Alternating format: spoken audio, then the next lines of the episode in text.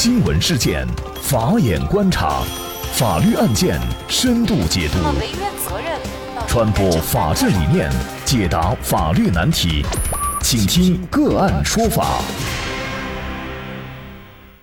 大家好，感谢收听个案说法，我是方红。更多的案件解读，欢迎您关注个案说法微信公众号。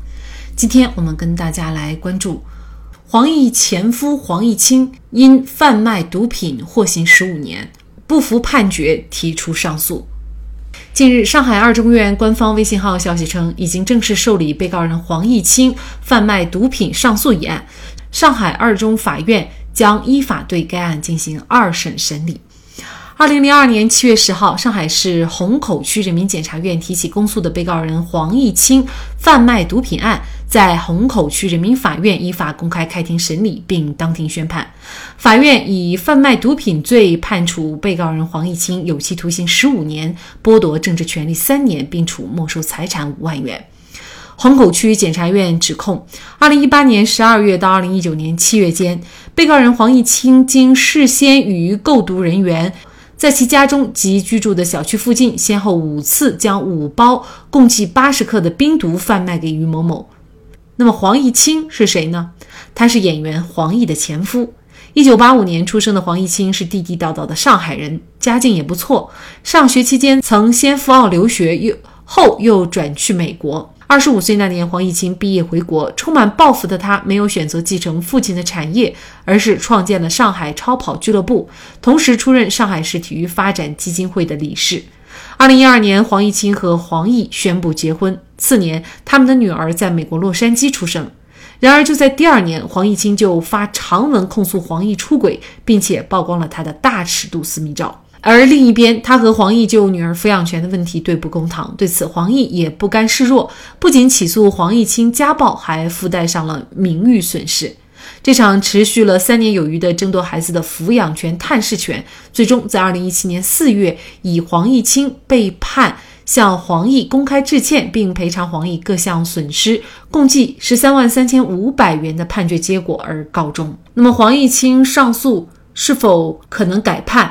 吸食毒品如果把握不好度，为何有时会构成犯罪？那么就这相关的法律问题，今天我们就邀请最高人民法院国家禁毒委、武汉大学毒品犯罪司法研究中心学术委员会委员、ACS 亚洲犯罪学会终身会员、北京大学教授杨戬和我们一起来聊一下。杨律师您好，你好，嗯。非常感谢杨律师。这个案子啊，很多网友呢，一审判决出来以后啊，嗯，有一些呢会说是黄毅清被坑了。那么大家推测，就有可能是他把这个毒品是给好朋友。那么给好朋友的过程当中呢，有可能好朋友觉得还是要给一点钱，所以呢就给了他，而不是真正意义上的贩卖啊。那么您觉得，如果是这种情况的话，也构成这个贩卖毒品罪吗？是否构成贩卖毒品罪？并不是说我们是给象征意义的钱啊，怎么样？对一个行为是否黄毅清的行为，他是否构成这个毒品贩卖罪的话，是否违反这个刑法第三百四十七条的规定？实际上要看两个关键的这构成要素。第一个就是有没有主观的贩卖的意图；第二一个是有没有贩卖的具体的犯罪行为。那么在这种过程中，通常的在司法实践中，你看他只要给别人毒品了，别人也给钱了，而这个钱呢，购买毒品的毒资是否符合市场的这种交易的基础价格，那个我们是不考虑的。只要有买卖，它就是构成了贩卖毒品罪。而黄玉清本来，比如说是赠送他人，他分为。两个阶段，第一个阶段，我因为这个案子的具体的卷宗材料我们没看到，我们只是做一个片面的分析哈。分为两个阶段，如果第一个阶段假设他是有毒品赠送给朋友，他就不构成贩卖。但是当朋友适当的象征性的给他钱，他把这个钱收了，实际上已经把赠送行为变成一种交易，他拿到钱，别人拿到毒品，就是一个典型的一个贩卖的关系。所以我。个人的认为是，法院最终判决他。构成了贩卖毒品罪，他是没有任何问题的，事实是清楚的，证据是确实充分的，适用法律是准确的。有一些人呢会觉得他贩卖了八十克毒品就判了十五年有期徒刑是重了啊。我们又看一下，比如说广东和贵州啊这两个省份对于贩卖毒品案的相关的判决，比如说广东男子他贩卖毒品 K 粉一千多克，卖出五百克，然后呢获刑十五年。那贵州的一名男子呢是从云南买毒品五百一十六克贩卖到贵阳，被判刑了十五年。而黄毅清呢？他的贩毒克数应该是相对来说最低的啊，也就是八十克，也判了十五年。那他的这个判决到底是轻了还是重了呢？很多人认为可能会重了。那么其实就是说，我们在确定它重或者轻的过程中，标准是什么？用什么样的标准去衡量？不同的标准就得出。不同的结果，呃，我想这个标准只有一个唯一的一个标准，就是法律的标准。刑法第三百四十七条规定，走私、运输、贩卖、制造毒品、海洛因、甲基苯丙胺或者其他毒品数量大的，或者五十克以上的，十五年以上的有期徒刑。所以从法律上讲，他八十克已经超过刑法规定的五十克，那判十五年的起点刑，他肯定是没有错误的。所以我们这里的标准只能是一个。法律的标准来进行比对，而不应该适用其他的标准。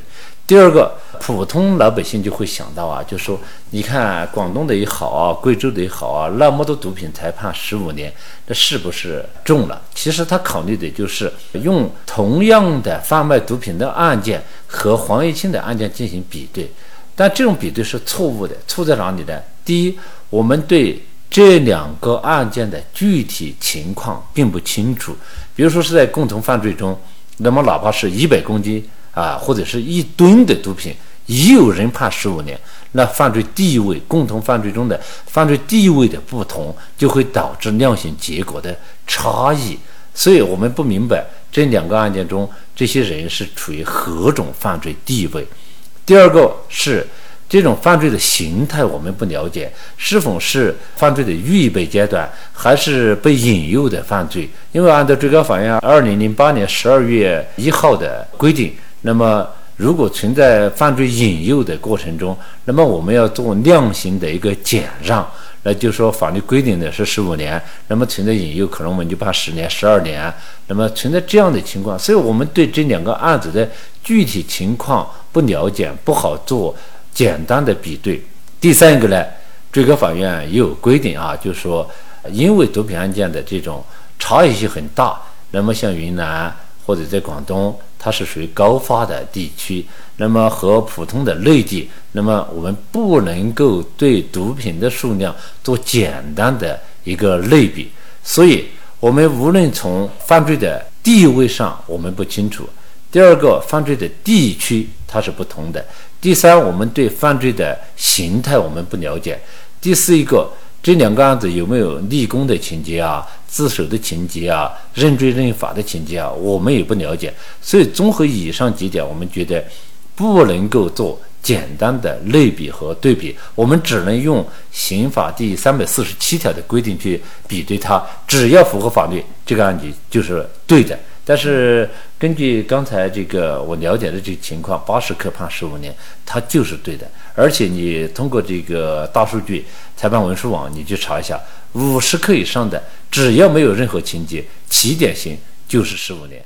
近日媒体报道说，黄毅清不服一审判决，他已经上诉成功了哈。这个信息传出来呢，大家就会觉得上诉成功是否就意味着他有可能减刑？当然了，还有一部分人会觉得已经是捡回一条命了。如果你继续上诉，有没有可能你在加重你的判刑，或者是已经到了死刑，或者是死缓这样的情况啊？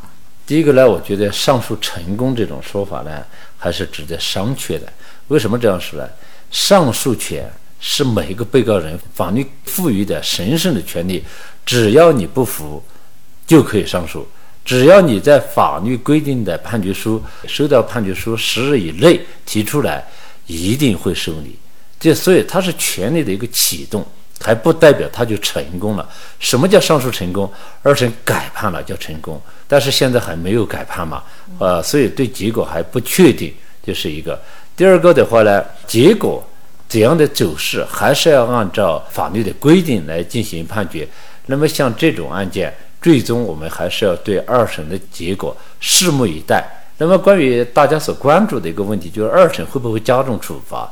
那么法律是规定的，上诉是不加重刑法处罚的。也就是说，如果没有检察院抗诉的情况下，那么黄一清的上诉。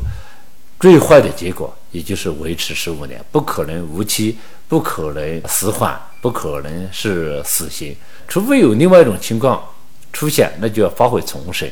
比如说在二审期间啊，还查明他有其他的犯罪事实，有漏罪，那么就会发回重审。所以二审的结果，通常情况下。最坏就是维持。呃，其实，在实际生活当中，我们知道啊，吸毒本身这样的一个行为，它其实是并不是一个犯罪行为啊。但有的时候呢，吸毒人员他有可能在这个过程当中会涉嫌到呃，比如说贩卖毒品罪或者其他跟毒品犯罪有关的这样罪名，这是什么原因呢？这个呢，其实我们的国家在制定法律的时候已经充分考虑了吸毒者的对毒品的需求。在这个过程中，如何来确定它是贩卖、是运输还是吸食？其实有一个非常重要的一个就是什么呢？数量的问题。比如说，一名吸毒人员，他现在去买了两公斤，他自己吸食吗？显然他是用于其他的这个用途。但是有一个罪名呢，叫做非法持有毒品，它是一个兜底的条款。如果说家里边你买了两公斤，没有任何证据证明你是走私、制造、运输、贩卖，那么我们就定非法持有。非法持有呢，通常就是用途是不明确的，有可能用于其他用途，也有可能用于吸食。但是在司法实践中呢，我们判断它是否用于吸食呢，主要是看数量。为什么我们考虑数量呢？因为毒品的这种保存啊，它都有保质期的。你不可能说我买一百公斤，一直一直储存着这个吃到老吧？所以数量是关键。从这个案件中来看，那么大的数量，我们在司法实践中是不会认定它是非法吸食。他一定是构成犯罪的。这个案件啊，我们之所以关注黄毅清，是因为黄毅清呢，他多多少少也算一个名人。首先呢，他是之前是这个演员黄奕的老公。那么虽然现在离婚了，但是呢，他在网络上呢又是一个打引号的喷子啊，甚至呢跟前这个央视的主持人崔永元呢也展开了一系列的骂战啊。他现在呢，如果是二审维持原判的话。相当于他就要在监狱里服刑十五年。那么在这个过程当中，事实上他跟黄奕已经有了孩子，比如说孩子的这个呃相应的尽到父亲的责任、抚养费啊等等，他是否就没有办法来履行了？那么作为孩子来说，他又能够得到这样的一个父亲的什么样的一些法律上的照顾或者是权利呢？一个呢，我们是对黄玉清的这个财产状况并不清楚，也许他也有能力来支付足够的抚养的费用。还有一个呢，就是说对经济上的这种诉求啊，或者权利的保障啊，实际上要看这个义务人是否有能力。如果没有能力，那是没有办法的。不仅是个人孩子没有办法，就是国家的层面也没有办法。应该说，明星吸毒的新闻已经是屡见不鲜了，但是名人因吸毒而构成贩毒罪的却不常见。而吸毒如果把控不好，就会面临牢狱之灾。比如刑法规定当中还有容留他人吸毒罪，这指的是为他人吸食、注射毒品提供场所的行为。因此，珍爱生命，远离毒品。好，在这里再一次感谢最高人民法院、国家禁毒委、武汉大学毒品犯罪司法研究中心学术委员会委员、ACS 亚洲犯罪学会终身会员、北京大学教授杨戬。那么，大家如果想获得我们节目的图文资料，欢迎您关注“个案说法”的微信公众号，在历史消息当中就可以找到这期节目的全部图文资料。那么，大家在生活工作当中遇到一些法律问题呢，也欢迎大家向我们进行咨询。您可以添加幺五九七四八二七四六七这部手机号码的微信号，就可以找到我们。他们都非常的资深、专业和负责任。感谢您的收听，我们下期节目再见。